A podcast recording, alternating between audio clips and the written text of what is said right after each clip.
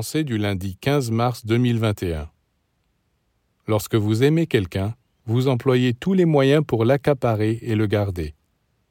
Vous le tourmentez, vous le violentez, vous lui imposez votre volonté. En réalité, que gardez-vous ainsi? Comment pouvez-vous empêcher les autres de rencontrer cet être?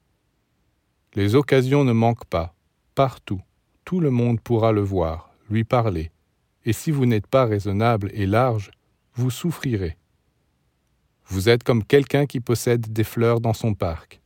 Il ne peut pas empêcher leur parfum de se répandre et d'être respiré par tout le monde.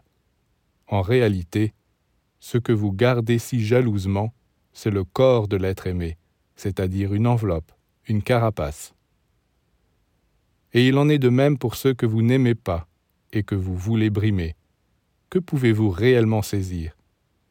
Ce qui constitue l'essence d'un être, c'est-à-dire ses pensées, ses sentiments, ne peut pas être enfermé. Partout on ne voit que les efforts insensés de gens qui veulent s'emparer des âmes humaines. Mais l'âme ne peut être dominée. On peut arriver à s'emparer pour un temps du corps physique, mais non de l'être mystérieux qui habite au-dedans.